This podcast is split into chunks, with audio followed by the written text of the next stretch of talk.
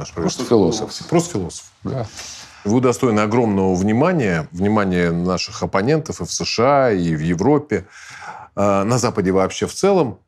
Вас считают, собственно, основным идеологом и русского мира, и непосредственно вдохновителем нынешнего, там, ныне происходящего и украинского кризиса, и спецоперации на Украине. Вот считаю, что вы занимаете, так сказать, центральное место вот в идеологическом обосновании происходящего. Как вы сами вот к такого рода хорошим определениям относитесь? Я, честно говоря, не отказался бы от этих определений, потому что я действительно люблю русский мир – я действительно последовательно в течение 40 лет, обратите внимание, 40 лет, да.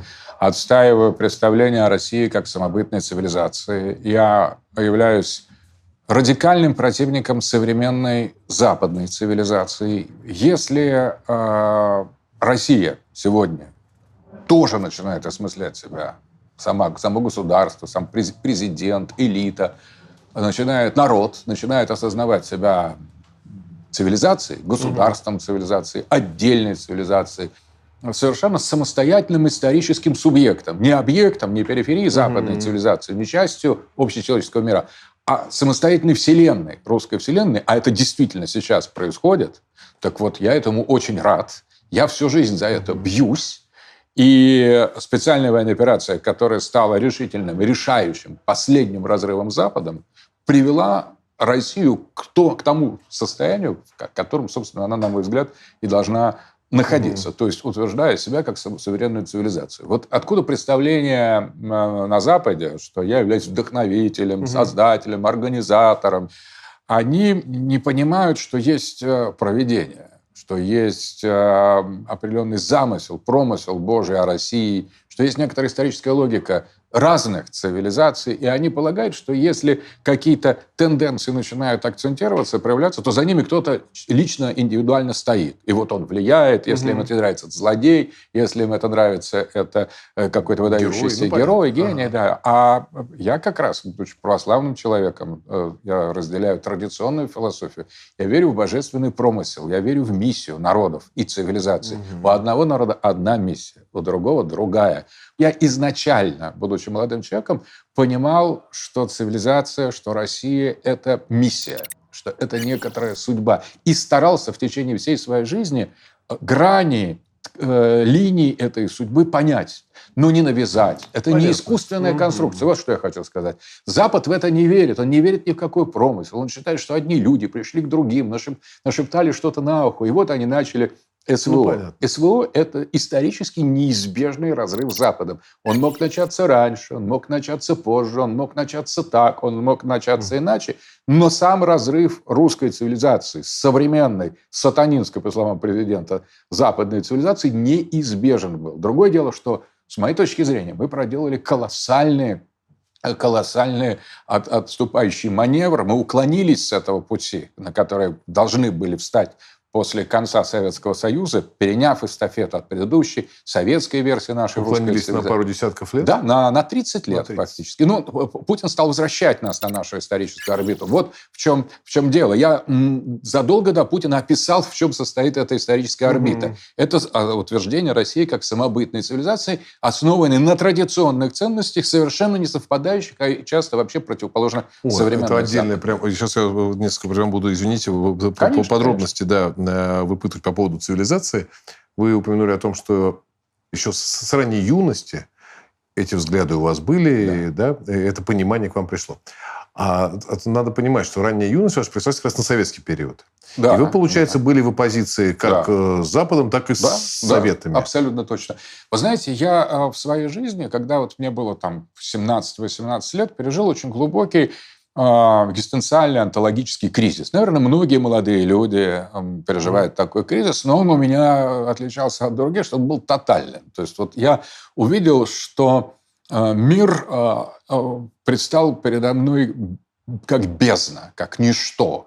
И советская идеология показалась мне просто трухлявой, проеденной насквозь, материалистической, не, не обосновывающей человека. И западная, либеральная, тоже материалистическая. И э, вот это ничто ширилось. Это, как Ницше говорил, пустыня ширится, горе тем, кто несет в себе пустыню. Это, шири... эта пустыня ширилась во мне.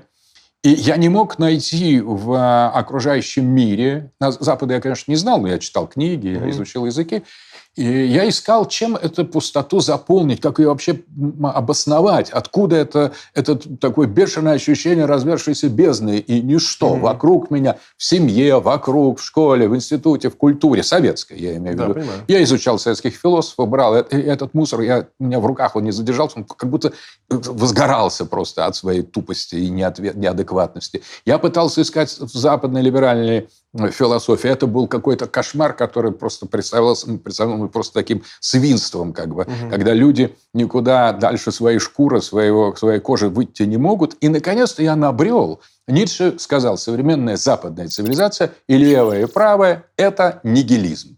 Хайдегер это а, развил, Шпенглер это обосновал. И вот это тогда у меня встало на свои места. Значит, не я просто как-то, угу. ну, какой-то неадекватный, а оказывается, это такого состояния модерна. Оно, оно нигилистично, оно убило Бога, оно а, превратило человека в, в некоторую маску для, для ничто. И в этом вина и э, либеральной, и советской версии этого западноевропейского модерна. Вот с чего я начинал. Вот мне вот где-то лет в 17-18 внутренняя пустота совпала с описанием ее как некого объективного да. явления. А было в истории человечества, может быть, не в истории, а в географии, может, это в тот же момент был, но где-то далеко, э, какое-то пространство, организованное границами и названное там страной, державой, штатом, как угодно, где этой пустоты не было. Было где-то воплощенная не пустота? Отличный вопрос. Дальше я погрузился в анализ исследования пустоты и нигилизма, привел меня к Европе нового времени. И потом, обнаружив э, этот разрыв с традицией, с духом, с религией, с христианством, угу. с сакральностью, это расколдовывание мира, как говорит Вебер, я э, стал отслеживать уже исторически и географически, как это западное ничто росло. Началось это в Западной Европе, в Британии, угу. и потом в эпоху географических открытий с XVI века эта пустота стала разрастаться вместе с колониями Запада на весь мир. И к концу XX века в той или иной форме западноевропейский модерн охватил почти все цивилизации. И даже те цивилизации, которые оставались традиционными, сохраняли определенные религиозные основания. А это была и была альтернативой, которую я искал. Я, э, как, цивилизация, которая построена на смерти Бога, не, нельзя найти Бога. Значит, надо Бога искать вне цивилизации, угу. которая построена на смерти Бога. Вот этим, собственно, я и занимался. И э, тут я как раз обнаружил, что несмотря на то, что кое-где упоминание о Боге есть в некоторых незападных, конечно, культурах и цивилизациях, все равно и эти общества тоже пронизаны западным духом, которые вступают в эти, в эти культуры через элиты, через технологии, через науку, через угу. определенные, а, определенные представления, через гаджеты, через культуру, информационную сеть. И поэтому в какой-то момент я понял, что единственный, наиболее предуготованная, если угодно, к, в духовной консервативной революции э, страной является наша Россия.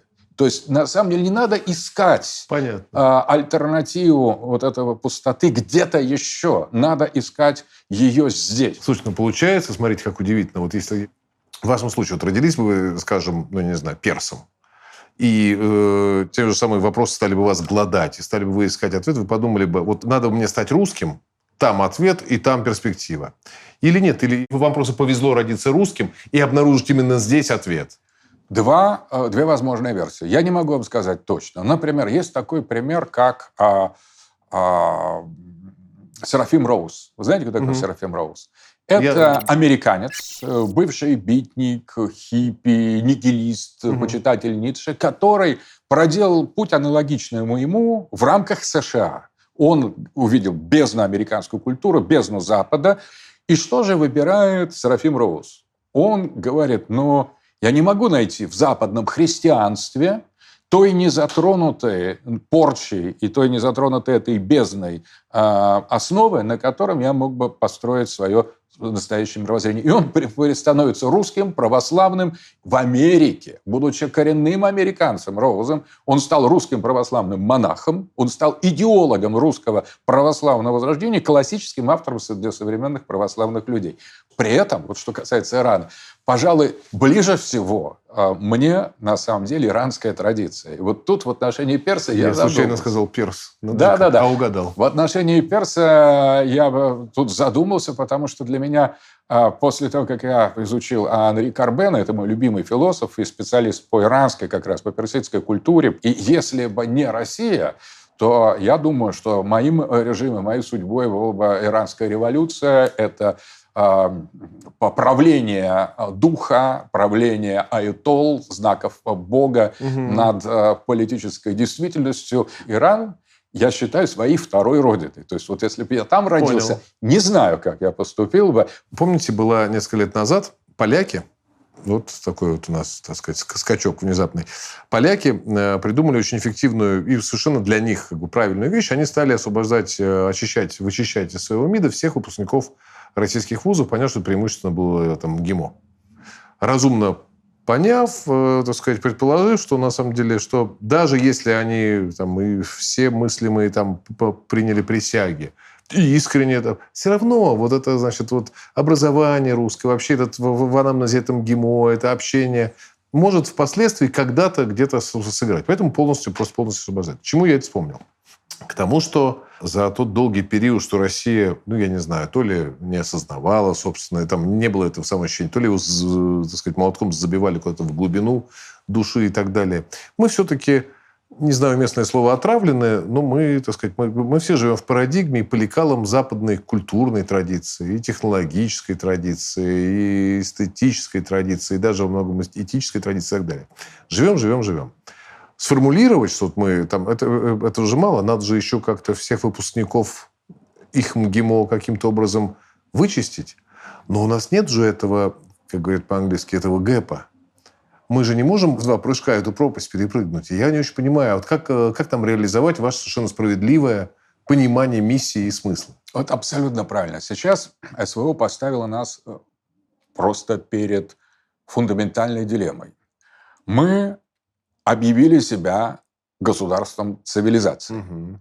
Значит, мы объявили себя суверенным субъектом, который, опираясь на собственную модель э, видения главных ценностей, на свои традиции, на свое представление о человеке, о Боге, об истории, о мире. А это все включается в да, цивилизацию. Понимаю. То есть цивилизация – это, э, в отличие от страны, Страна много к одной цивилизации да. может много стран принадлежать. Так вот, цивилизация, в отличие от страны, это мир котором есть и, и, и мир, объект, своя вселенная, угу. и своя наука. То есть это свой логос. Это не то, что вот мир, а я вижу с одной стороны, угу. а я вижу с другой, в другой цивилизации. Угу. Нет. Каждая цивилизация конституирует свою собственную вселенную, и потом начинают ее изучать. Угу. Дело в том, что э, те образы, которые мы проецируем на внешний мир, это образы нашего, нашего цивилизационного духа.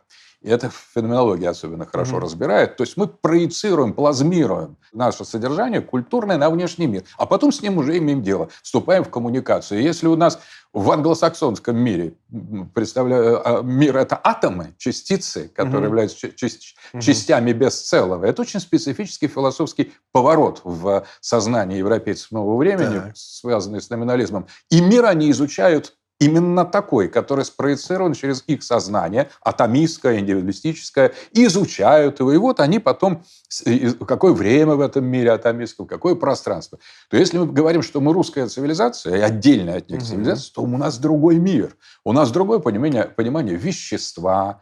Например, что такое вещь? Для них вещь – это некий материальный предмет, а для нас – Вещь – это весть, этимологически. Просто угу. вещь это, – это что-то, что дало нам знать. Вот вырос гриб – это вещь. Он говорит, я гриб, я перед тобой. Угу. Пролетела стрекоза. Она – это еще одна вещь, которая поведала нам, провещала нам о самой себе. То есть это явление, если угодно. Это гораздо ближе к древнегреческому пониманию, чем к современному научному англосаксонскому или европейскому. И так наш язык весь построен. Как только мы утверждаем, что мы цивилизация – мы говорим, что у нас есть не только отдельный субъект, то есть взгляд угу. на какой-то объективный Понятно. существующий. Ну, целая система, так сказать... Э, мир свой, да, мир. русский ну, да, мир. Да, вот да. этот русский мир, о котором мы говорим, угу. это и есть проекция русского субъекта вовне.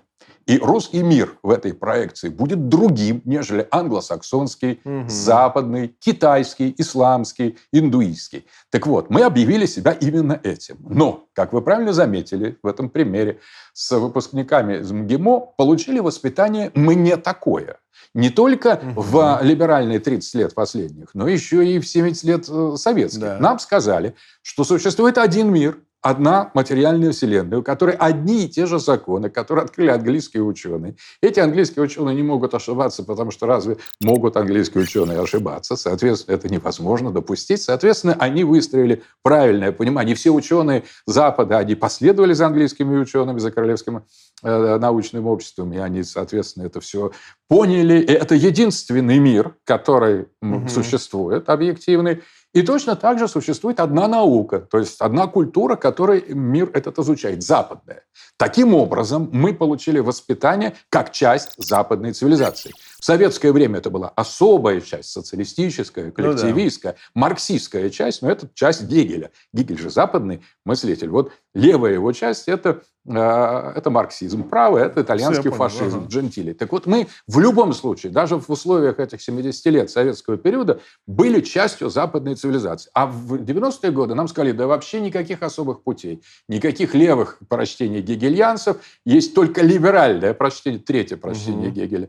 Это Э, Кожева, Фукуямы, о том, что пиком, э, концом истории является либеральное глобальное общество. Да. Там были разные версии. Джентили считал, что это государство итальянское, или угу. там в Германии гегельянцы считали, что это немецкое государство. А марксисты считали, что это коммунизм, угу. конец истории, а либералы посчитали, тоже Гегель, вот их либеральная версия. И вот мы фактически а, получили образование, воспитание опыт, знакомство с жизнью, представление о науке, карьере, работе, вкусах, нравах, mm-hmm. Моделях поведения получили как часть, периферийная часть западной цивилизации. Так. А объявили себя уже нет. Не западной. Теперь, вот раз это так, вот раз да. так стоит вопрос, у нас мы можем только одно из двух произойти дальше. Либо мы а, как бы отвечаем за слова, вот угу. когда мы говорим, красные линии нельзя переходить в войне, а их переходят, мы воюем, например, ведь то же самое происходит на уровне э, той, той темы, которую мы обсуждаем. Мы объявили себя самостоятельной цивилизацией. Запад, который считает, что есть только одна цивилизация, это западная цивилизация, говорит, докажите, мы не, не, не считаемся с этим. И нам действительно сейчас надо доказать. То есть мы не можем дольше тянуть. То ли мы часть западной цивилизации, то ли мы суверенная цивилизация. Потому что если мы часть западной цивилизации, то мы проиграли. То мы оказались Оказалось, что мы, э, скажем, ну, выступили, там, растянули, расширили грудь, да. погрозили кулаком, сказали, мы сейчас вам... И вернулись в лоно семьи. И вернулись в лоно семьи. Таких порят, таких наказывают. Да таких жестоко очень, более или Конечно. менее, на, Конечно. за подобную выходку. Ну, представьте себе, даже в семье обычной. Приходит молодой мальчик из школы, там, лет 13. Папа, я теперь глава семьи. Папа, ну, посмеялся, говорит, хорошо, он достает пистолет, там, травматически стреляет отцу в голову если отец выживает, он ну, как-то будет с, да. с мальчиком специально разговаривать. Не то, что молодец. Понимаете, там, Гоша, если мальчик стреляет в ногу, ладно, а, в голову. В голову. А, вот, а он-то стреляет, так сказать, а он стреляет в ногу. В надежде, что папа, я вот не знаю, вот мы же сейчас в ногу стреляем. Вот мы сейчас просто в курок, как бы сказать, поигрываем. А, То есть мы пока... поиграем, и вот непонятно, что у нас А, пока мы грозим. Папин пистолет или вот этот надувной пистолет, водяной пистолет или какой-то там травмат. Пока неизвестно в этой сфере. Но сейчас мы подходим к тому, что сейчас надо вот как бы обналичить этот чек, то есть а, а ответить за слова. Вот можно так сказать. Мы назвали Понял, себя не, очень суверенной цивилизацией. А как это сделать вот так на, вот, на практическом вот. уровне? Вот, смотрите. Если мы не задумываемся о том, как его сделать, тогда мы уж точно не сделаем или готовы просто уже сдаться. То есть, угу. Но если, вот смотрите, представим себе, что мы сдаемся, и в следующем каком-нибудь послании возникает, нет, мы пошутили, мы не суверенное государство цивилизации, а мы часть западного мира. То есть, угу. простите, мы ошиблись. После этого мы не часть западного мира.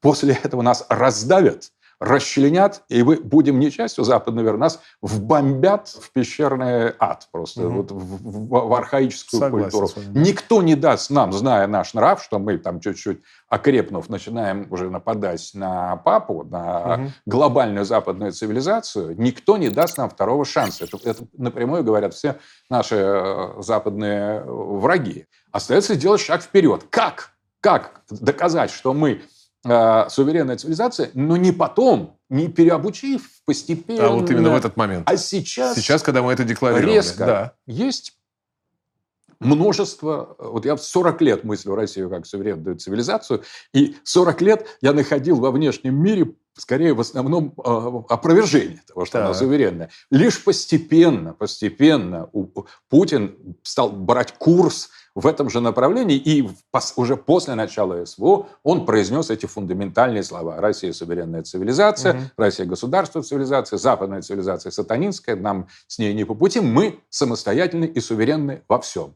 Все. Сейчас нам надо, сейчас, вот по большому счету, таким а, а, ультимативным образом, директивным образом так. быстро менять вехи.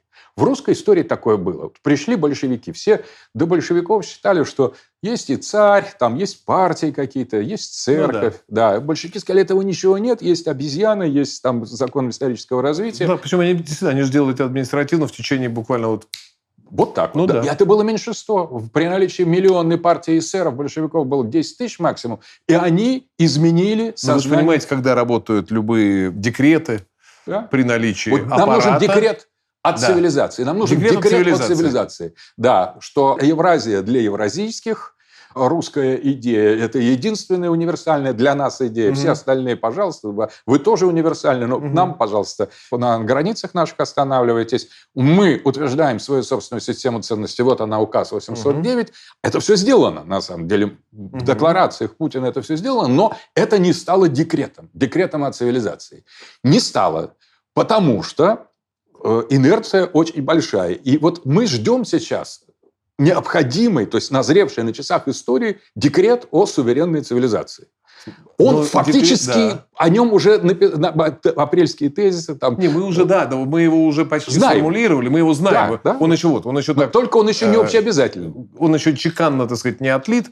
Но мы, но всем понятно, что он. Но ведь если я правильно понимаю, чтобы декрет сработал, и вот например большевиков там прекрасный, э, у декрета должно быть, вот, скажем, ООН. Почему-то он там какие-нибудь принимает слова озабоченности, декреты свои ООНовские. Ну, а все как кто хочет выполняет, то нет. А потому что у ООН нет аппарата заставить. Нет, нет ООН не суверенная институция. Э, Это аппарат, нет, ну, суверенное ну, да, ну хорошо. Они но могут... аппарата, аппарата нет заставить. То есть, а вот э, знаете, у, у кого декрет... есть? Да. У уголовного суда есть. То есть ООН – это организация старого мира, где существует суверенное государство. Поэтому по определению... Оно не может быть, не может согласен. Быть. Они могут... Это, это как клуб. Можно ну, кого-то там осудить в клубе, кого-то там да. начать отворачиваться, когда ну, да. какой-то подходит. Но он это не носитель э, власти суверенной, никакой. А вот, например, создание глобалистов, такие как Европарламент, как Европейский суд по правам да. человека или да. Международный уголовный суд, это попытки создать именно такие декретно существующие структуры.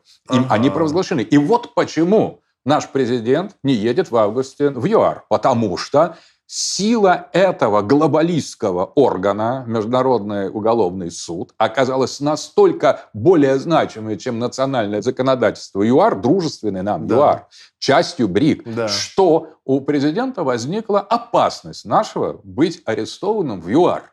Потому что в этом случае и у этого института есть с точки зрения его сторонников, да. у Международного уголовного суда, есть достаточная суверенная власть. Они не, не просто вот те аппараты, которые э, э, ее транслируют. Дело в том, кто является носителем суверенитета. В России носителем суверенитета является глава России, то есть президент. Вот он, ему народ дает это, да. этот суверенитет, а дальше он суверенен.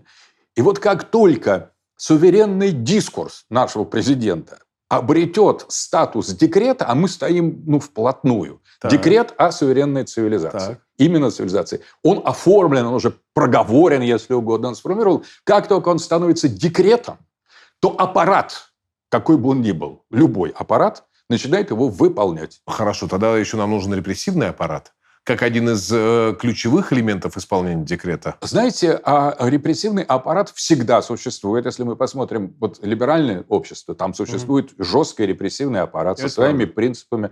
Если говорит человек что-то на телевидении, например, неугодное общей либеральной повестке дня, он исчезает на это да. телевидении.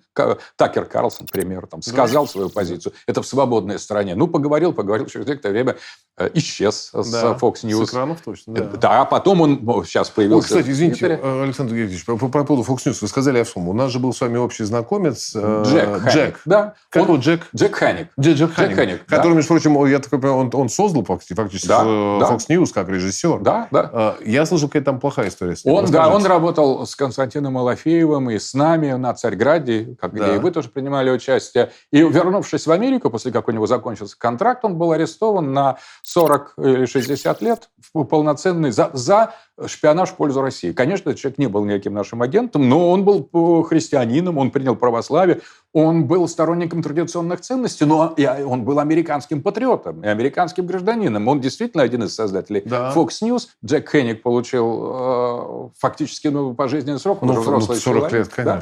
Да? И, а, соответственно, Жестко, представляете, репрессивный аппарат. Да. То есть когда мы, э, понимаете, мы говорим о репрессивном аппарате, мы сразу оказываемся в эпоху огонька конца 80-х годов, когда появляется какое-то огромное количество ниоткуда взявшихся таких вот интеллигентов, которые говорят репрессии, репрессии. И при слове репрессия они имеют в виду сталинизм Конечно. и, может быть, нацизм.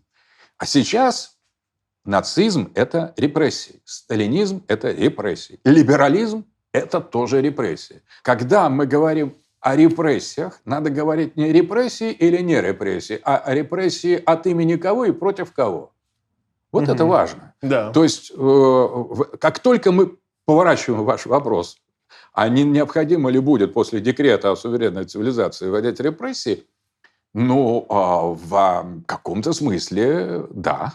Но против кого и кем они будут направлены? Угу. Если этот декрет о суверенной цивилизации – о государстве цивилизации, соответственно, кто не согласен с этим, тому дается в начале некий, некое такое, как для попутчиков советского, у угу. большевиков, дается какое-то время осмыслить свою неправоту. Тот, кто э, не понял, что Россия самостоятельная цивилизация, ему мы начнем объяснять. Просто берем наше историческое ну, наследие, да. говорим, кто правы, славянофилы или западники? Конечно, славянофилы.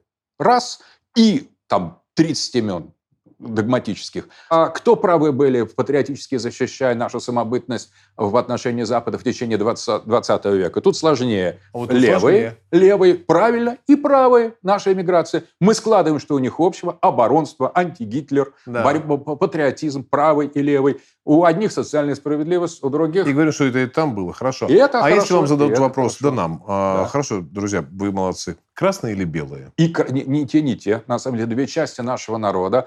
Но когда мы говорим, а что в красных было русским, мы приходим к работе великолепной Михаила Агурского, что история Советского Союза – это часть русской истории. То есть весь анти, ну, да. антирусский интернационалистский большевизм на самом деле был прикрытием для движения души и исторического творчества русского народа. Вот это и mm-hmm. есть национал-большевизм. Вот эта советская цивилизация, как часть русской цивилизации, она тоже выделяется. Понятно. И точно так же мы применяем такой же критерий к белым белой идеи, что было за Россию, что не предалось ЦРУ, что не пошло вместе с Гитлером на Советский угу, Союз, все, что было... Это тоже не вся белая миграция. И плюс самое, вот теперь мы подошли к самому главному. А что же мы э, в конечном итоге, когда мы и этих приняли, и этих приняли, и этих приняли, у нас осталась э, еще одна группа, которая никак в эту цивилизацию вообще не вписывается. Да. Ни белые, ни красные. Это либералы. Люди, которые считают, вот теперь смотрите, что Россия не является самостоятельной цивилизацией. Мы говорим, знаете, вот мы вас прекрасно понимаем, почему вы так считаете. Вас так учили. Вы, ну, как бы инвалиды, но это не ваша вина. Вас такими сделали. И кто сделал, если власть честна? Если я власть, я бы сказал, мы сделали вас такими. Мы ошибались. Соответственно, ваши ошибки – это наши ошибки. И русский либерал, он не, не становится патриотом, это невозможно. Он перестает быть либералом и становится просто русским. Каким угодно. А это толковые люди подчас, либералы. У них рациональность mm-hmm. какая-то. Они начнут переосмыслять все, что они знают на русский лад. И с ними будет очень интересно разговаривать. Но вот представьте себе, что среди либералов начинают зреть недовольство этой проповедью. Угу. Они как бы поступают как ветхозаветные иудеи, которые отвергают Христа. Они говорят, нет, мы не хотим становиться русскими. Мы часть глобального западного мира. Да. Мы считаем, что права человека, да, ЛГБТ, э, искусственный интеллект, сингулярность, э, этот прогресс социальный. И я трансгендер, они говорят. Что ж, и тоже мы их, пока тоже ничего им страшного нет. И мы начинаем им давать первое предупреждение. Вот вы хорошо подумали, что вы э, говорите. Кто-то за это время, пока вот это все идет, это же тоже требует ну, ну, конечно. пару месяцев, кто-то уже в Верхний Ларс, кто-то уже там в этот, в, через Белоруссию куда-нибудь подальше. То есть уже когда дойдет речь до вот это остатков таких убежденных, таких боевых трансгендеров среди либералов, угу. это уже будет маленькая группа людей, и что с ними делать? Как их репрессировать или там цензурировать? Даже ни у кого вопроса не будет. Но мы же с городскими сумасшедшими не ну, да. ведем борьбу. Слушай, я понимаю, их ничтожное количество. Постепенно. Которые не могут... Да, Через эти станет. итерации, да. Понимаю, там да. вначале декрет, потом объяснение. Угу. Потребность в репрессиях и цензуре отпала. Есть еще одна группа, которых надо тоже каким-то образом понять, э, систематизировать и понять, с какой исповедью, а значит проповедью к ним обращаться. Эти русские люди называются украинцы. Здесь дело серьезнее, на самом-то деле. среди них тех, кто способны мыслить, там их немного. Ну, например, Арестович возьмем. Ну, явно же, что человек... А чтобы... я знаю, что вы с ним были хорошо знакомы? Нет, я не нет? хорошо был знаком. Понятно. Он приезжал сюда для чего? Я могу да. сказать, для того, чтобы заключить Лангснехтский договор с империей. Он говорит, а, мы понятно. хохлы, мы обязательно кому-то должны служить, говорил Арестович. Давайте вам.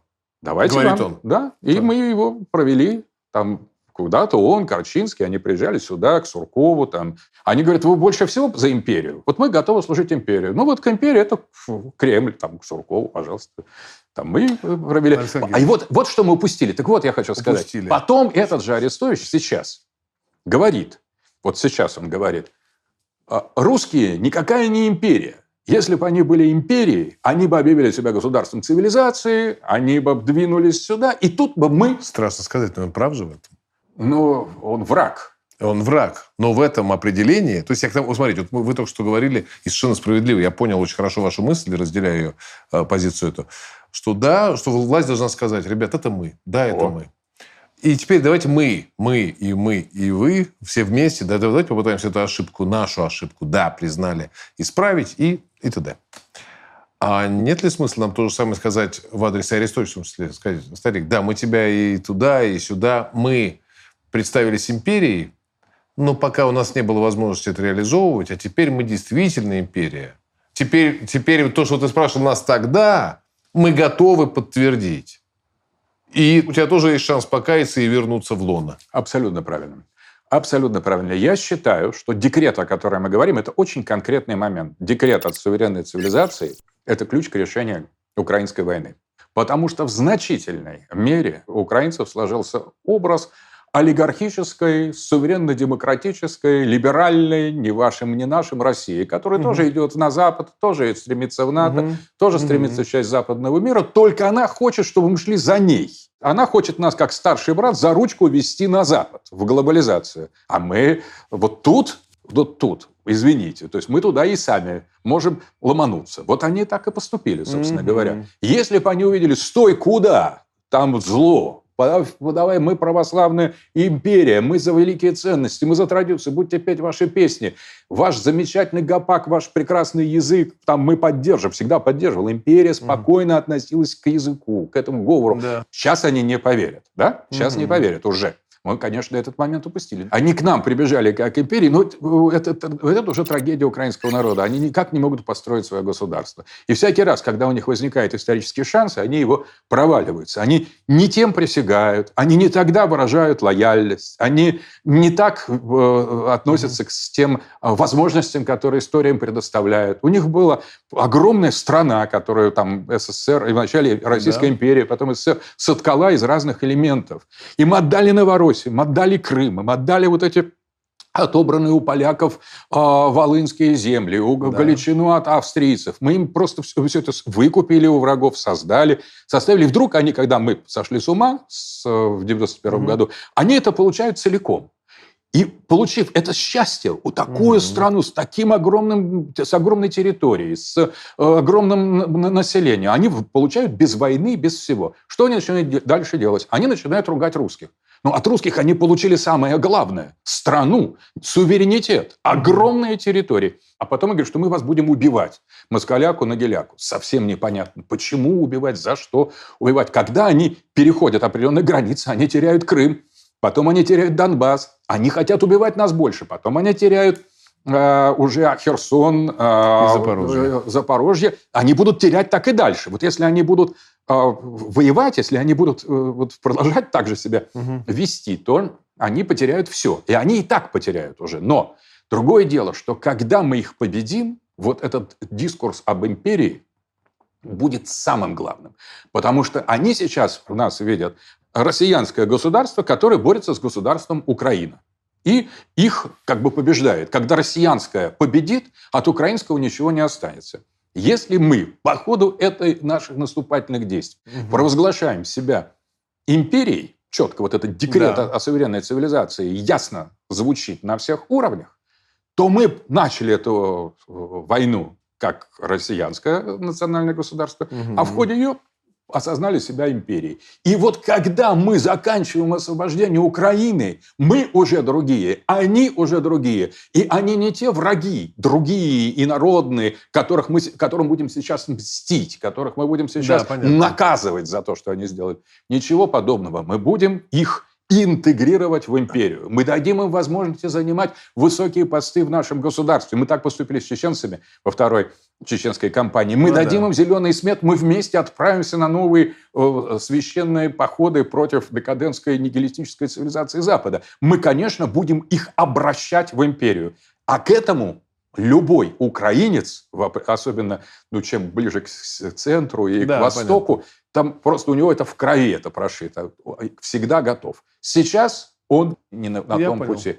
И вот там, конечно, вот где действительно, когда это будет частью новой э, воскрешенной России, вот там и цензура, и репрессии, конечно, необходимо будет применять. Но только для того, чтобы они нашли свое место в этой суверенной цивилизации. Не чтобы их русифицировать, не чтобы отнять у них обычаи, обычаи, язык. Наоборот, мы должны взять за это ответственность. Империя, суверенная цивилизация берет на себя за это ответственность. За их э, культуру, за их дух, за ну, их этническую самобытность самобытность. Хорошее слово. Да, Отлично. это прекрасное слово. Сейчас угу. они пытаются отбиваться, отбивать э, свою самобытность с оружием. То есть они сейчас как бы за самобытность. Да, они как бы за самобытность, Перед которой, другой, по идее, да. никто, так сказать, ничего не угрожает. Ну, Н- да. Никто не угрожал. Никто не угрожал. И сейчас они вот сами себе угрожают. Украинцев нет опыта создания государства, а у нас есть. Но мы не можем создать им государство, себе государство. Мы можем создать только одно государство. И им, и, и нам, и всем нашим Понятно. друзьям. И в этом государстве, пожалуйста, процветайте, живите, ездите да. в Крым, отдыхайте. Можно сказать, Крым ваш. Когда суверенная цивилизация освободит э, территорию Украины от натовских оккупантов, это просто акция освобождения одной цивилизации от другой. Да, Ведь понятно. нет же украинской цивилизации. Но даже самые смелые э, украинские патриоты не, не отважатся нет, сказать, что... На такое есть... не замахиваются. Да.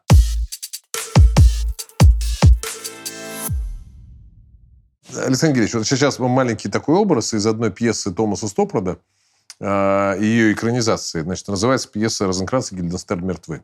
Стоят у каждого веревка на шее, и они переглядываются и говорят, слушай, интересный финал говорит, нашей жизни. Где-то же мы не туда свернули. К чему я вообще вспомнил эту сценку? Был ли в истории России такой период, когда и Россия сама себя э, осознавала цивилизацией, также действовала? Э, и если да, то где был тот момент, когда мы куда-то не туда свернули? Безусловно, когда неправильно мы свернули, это смутное время.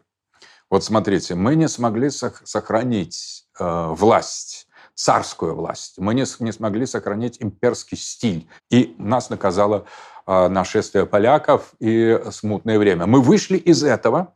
Потом это раскол. После этого мы пошли очень не туда. Это был э, Петровский век. Это было западничество, это был разрыв, разрыв традиций, но эта ошибка компенсировалась нашими территориальными приобретениями. Это mm-hmm. очень опасная была вещь. Мы как-то из этого вышли, и поворот э, Павла, императора Павла, в сторону консерватизма. И вот мы подходим к тому, чтобы вот окончательно утвердить себя суверенной цивилизацией где-то в начале 20 века, и крах. Крах э, февральская революция – большевики. Поначалу это был просто вот э, апокалипсис. Это был Армагеддон, это да. царство бесов, Иуды, то есть самого страшного ничто разверзлось. И, казалось бы, России больше нет. Она свернула туда. Но вот тайна России, что она вечная.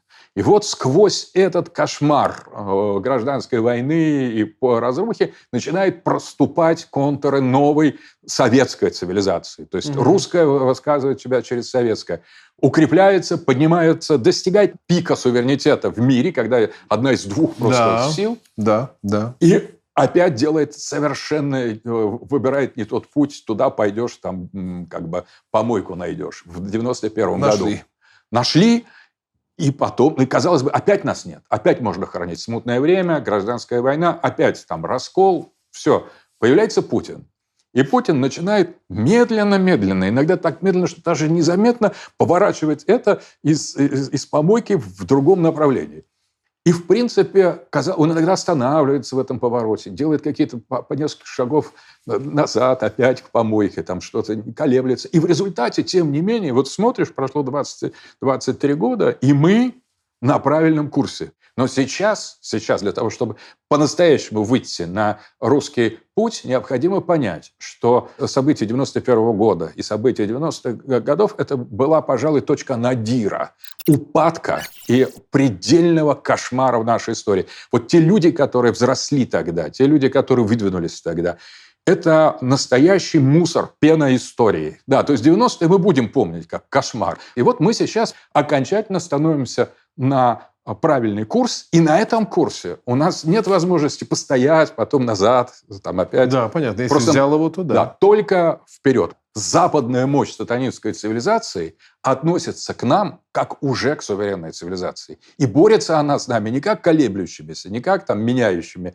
э, меняющими mm-hmm. свое положение, а просто а, а, а, почему они так ополчились на меня? Да. Они видят во мне Россию. И что я говорю, и они потом сравнивают это, получается, получается, получается. Они видят, что суверенная цивилизация, которая, может быть, была ну, как бы мечтой или позицией русских патриотов там еще до перестройки, во время перестройки, небольшого количества людей, на которых власть и общество внимания не обращало. Но в какой-то момент наш враг обратил внимание на то, что это очень серьезная идея. Это может поплыть совсем не туда, куда они хотели, чтобы этот корабль поплыл, то есть в никуда, mm-hmm. да, в бездну. Понимаю. Потому что западная цивилизация, если бы она была только западной, наряду с китайской, исламской, ну, да. вообще проблем не было. Она же считает себя единственной. Она же считает себя универсальной. Mm-hmm. А они считают, что никто не с нами, тот против нас, те, тот недостаточно прогрессивный, недостаточно развитый, не соблюдает прав человека. Мы бы с удовольствием дали им право на существование, если бы они нам дали право на существование. А сейчас мы отбиваемся не для того, чтобы их разрушить, не для того, да. чтобы их переучить, а Абсолютно. а чтобы остаться самими собой. Да. Мы признаем за западной цивилизацией, это, кстати, наше различие, право на существование, а они за нашей нет. И поэтому они нас убивают, угу. и поэтому у нас ничего другого, кроме идти э, вперед, все равно вперед. Вариантов нет.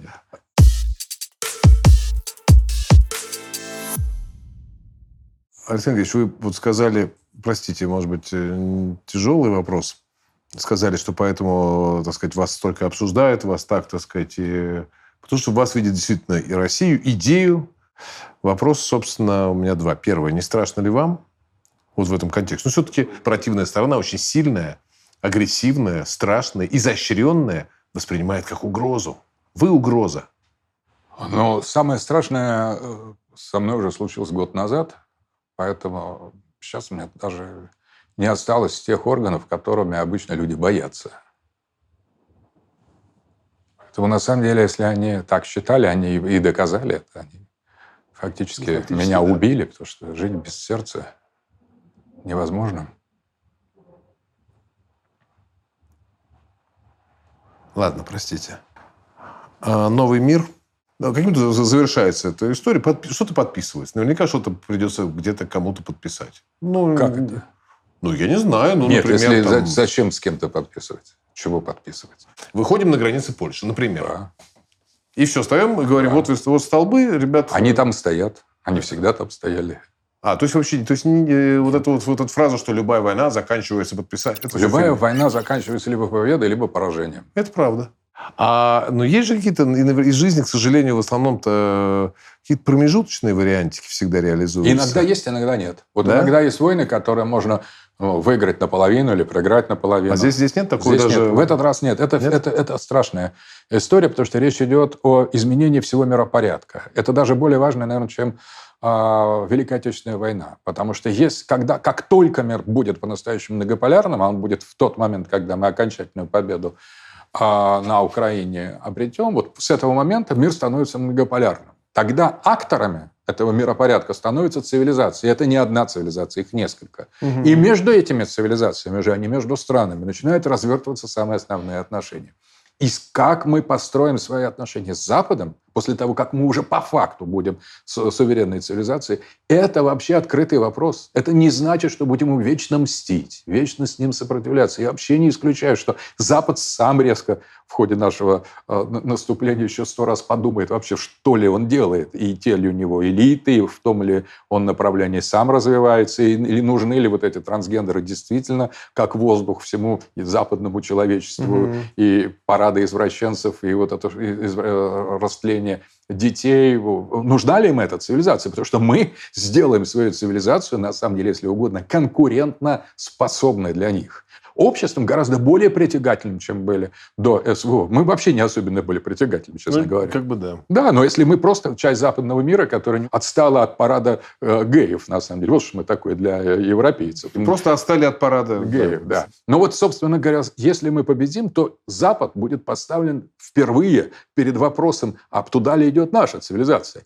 Трамп уже давал такой в Америке угу. ориентир, что вообще-то нет такой фатальной предопределенности в этом глобалистском болоте. То есть и там есть опции. Сейчас им кажется, что нет, что только Зеленский, гей-парад и там как бы легкие легализации наркотиков. Больше альтернативы нет. Но на самом деле полно консервативных западных политиков, которые в случае нашей победы получат пример. Они уже нас посматривали. Потом просто всего mm именно нашей слабости они от нас отпрыгнули, испугавшись, что их глобалисты в этой ситуации за, закончат с ними. Так вот, воз, возникнет другой Запад, возникнет другой Китай после нашей победы. И в Китае там тоже переосмысливают все любые нюансы.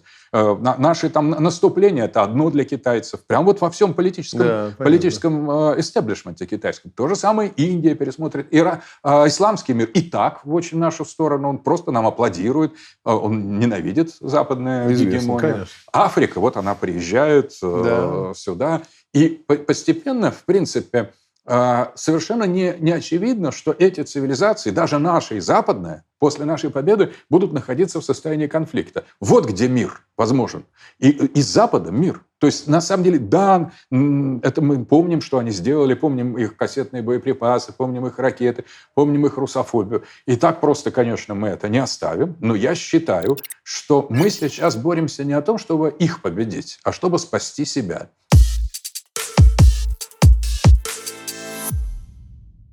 Я, я не хочу просто в, в попсовую как бы уходить такой как бы ракурс. Через сколько все закончится, ваш прогноз, Александр Георгиевич? Но тем не менее, вот понимая их силы, нашу силу, динамику нынешнюю, так сказать, упорство каждой из сторон в попытке добиться своего.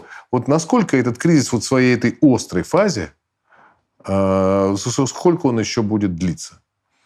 Знаете, я думаю, что это может растянуться на 2-3 года. А, в самом таком крайнем случае. Угу. Мы можем ускорить этот процесс. А, я единственное, вот я последнее время стал думать, почему мы этого не делаем. Я думаю, что осторожность связана с э, информированностью нашей власти относительно жестких планов о включении стран НАТО в войну. Вот это нас сдержит. Но они правильно, они с нами воюют. Э, тут надо думать. Но с другой стороны, если представим себе, вот представим себе, что на Западе эти планы всерьез не рассматриваются. Если там здравый смысл возобладает, и они осознают, и они, кстати, прекрасно, стратеги настоящие осознают, что Украина, в общем-то, это символический угу. объект, они борются за него как за символ, а не как за территорию. НАТО все равно стоит у наших границ, все равно ну, да. это, ну, да. по большому счету это борьба символов. Для них это важный символ, но стратегически для них это не опасно. Они прекрасно понимают, что русские сами не ломанутся в Европу и ни на кого нападать не будут, mm-hmm. если их не провоцировать. Это тоже они знают. И поэтому, на мой взгляд, шансы того, что страны НАТО откроют второй фронт, очень небольшие. Но, может mm-hmm. быть, для нашего руководства это даже небольшие шансы, они тоже серьезные. Mm-hmm. И поэтому они берегут те свежие силы, которые будут Теоретически могут вступить в конфликт да. уже да, с НАТО. А вот в 22 году, в 23-м, 65% 70%, наоборот, ощущение «ах, вы гады». Ну, в этом есть э, этого много объяснений, но в первую очередь это, я бы сказал, то, в чем тоже бы следовало бы покаяться. Не надо было останавливаться в 2014 году. Это, вы знаете, э, самые серьезные люди в стране считают, что это ошибка тогда. Минские соглашения, остановить наши. Угу. Они еще как-то оправдывают это тем, что мы бы тогда не выдержали, экономика была не готова к противостоянию, у нас не было... Ну, в этом есть основания. В, в этом есть основания. Но на самом деле а, слово «ошибка» гораздо глубже. Потому что мы подготовились, а враг подготовился намного лучше. Тогда мы могли бы воспользоваться этой да. социологией, этими настроениями свою пользу и малыми силами достичь гораздо больших результатов, чем такими гигантскими силами, которые мы атакуем угу. сейчас. Это первое замечание. Второе, я вот э, могу привести пример. Вот Сергея Курехина, я с ним дружил, он был очень прекрасный музыкант, замечательный человек.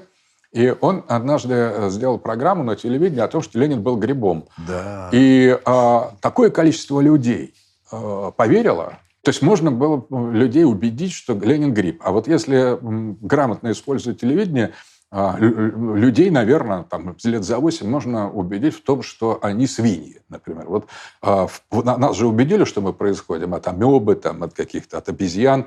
Примеры были менее изысканные, чем у Курехина. То есть, на угу, самом деле, я понимаю. они были совсем простые, просто говорят, вы там украинцы, русские вас всегда убивали, насиловали, жгли ваших детей, отбирали.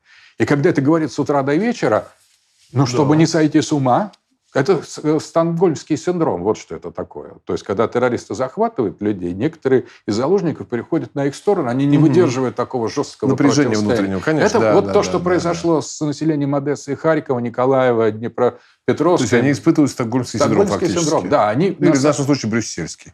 Или Вашингтонский. Да, люди, которые, чтобы спасти свое психическое здоровье, перешли на сторону тех, кто взял их в заложники. Ну, то, то есть, значит, это обратимый процесс? Конечно, обратим. Конечно. Но если им 8 лет потом расскажут, что они русские и всегда были русскими, через какое 8 лет? Там полгода достаточно, потому что сказать более приближенную к правде угу. вещь гораздо проще для людей. И поверить мне тоже да. проще. Недавно Путин подписал указ о запрете смены пола. Там же, вы не слышали, не видели, какая истерика там? Это просто ну, душа радуется, знаете, когда смотришь на эту истерику. Вот. А сейчас идут, между прочим, по, по этому поводу, ну, или в связи с, с этим решением дебаты большие, что, мол, послушайте, ну, вот, например, ВОЗ, Всемирная организация, ну, мы сделали первый шаг. Ну, не первый, но какой-то шаг. Да? Вот, э, значит, в запрет смены пола, кроме медицинских тому показаний. Очень, ну, это прямо на фоне этого мейнстрима западного, это просто потрясающе.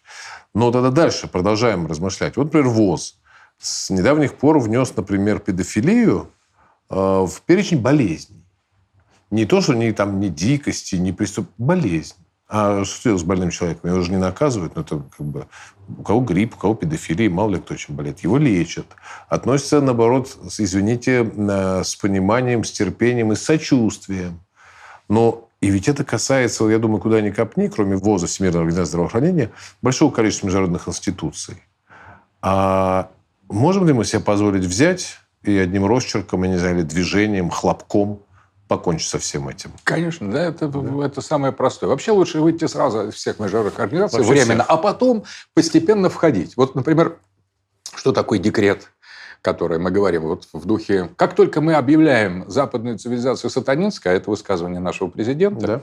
мы фактически уже отрезаем все наши обязательства перед Западом. Потому что сатаной как пакта может заключить только тот, кто продает ему душу. Другие пакты с сатаной невозможны. невозможно. Мы должны вести э, эту политику с Западом как абсолютно независимый субъект. То есть нам что-то не нравится, просто немного даже не нравится. Мы говорим, так это убери.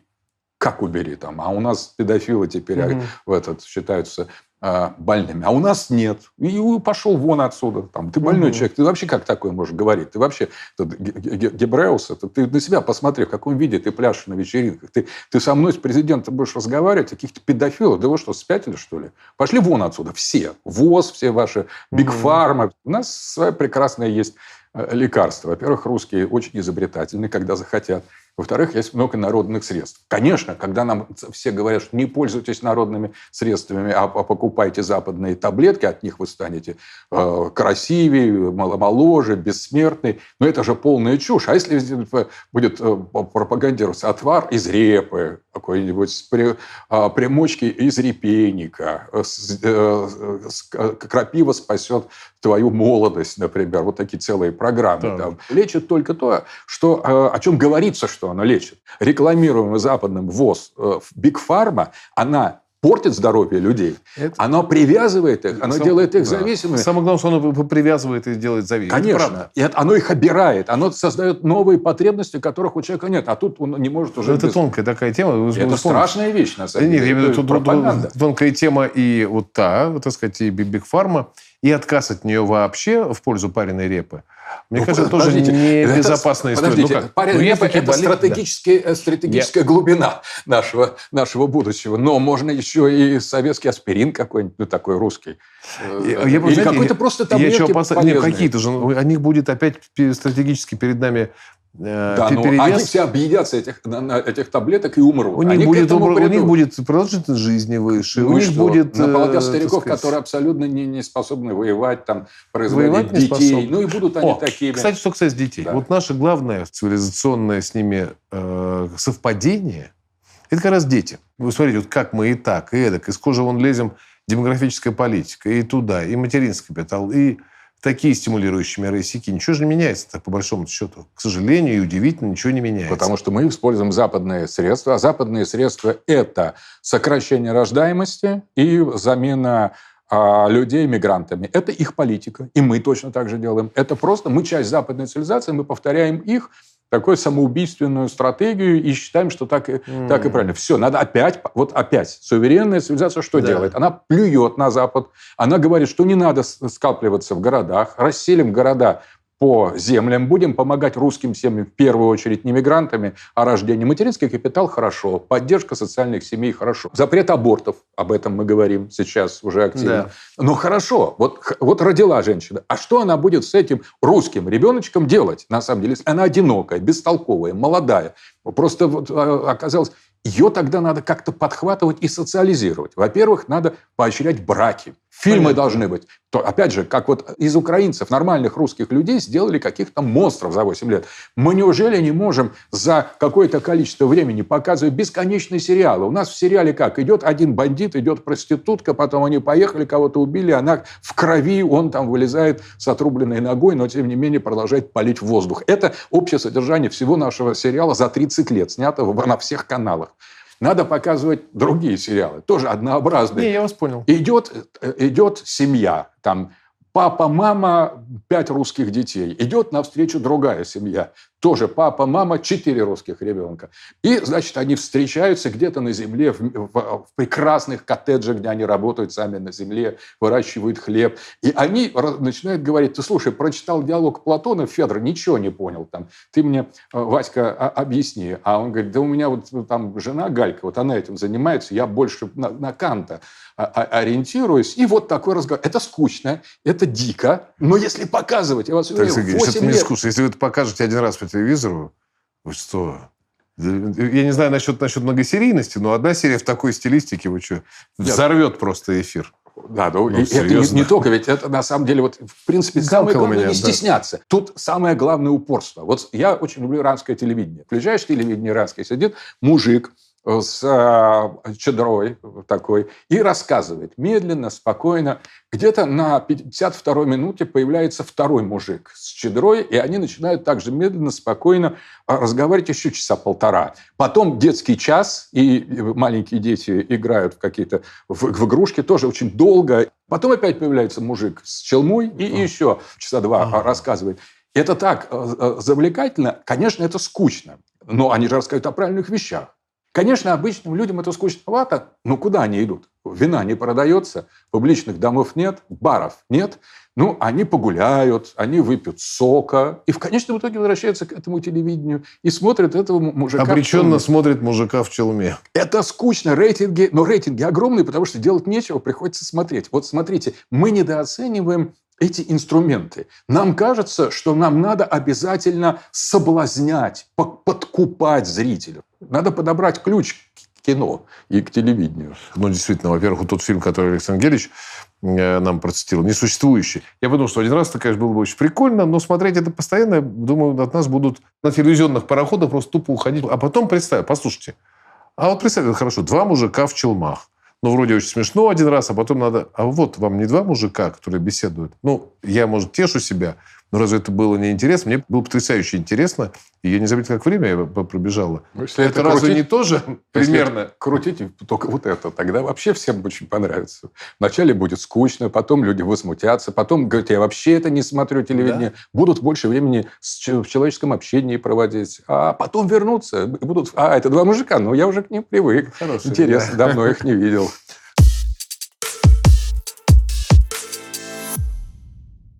Три вопроса, да. если позволите. Это прям блиц. Что для вас Россия? А для меня Россия – это божественный мир. Потому что вот если сказать, что это Бог, это будет неправильно. Это все-таки мир. Но если сказать, что это просто мир, весь мир, это сказать мало. Потому что это мир и Бог для меня. То есть она сама не Бог, но и без Бога ее тоже нет. Понятно. И она в каком-то смысле, можно сказать, что и не не Бог тоже. Не, не Бог. Не, не Бог. Красиво, понял. Как вы считаете, кто вы для России? Я ее сын. Это моя мать, а я ее сын. Кто вы для себя самого? Ой, не знаю. На самом деле, скорее недоразумение. Если о высшем я говорить. Высшее я на наше маленькое я смотрит. Ну, это что такое вообще? Это так разве можно? Это позор какой-то.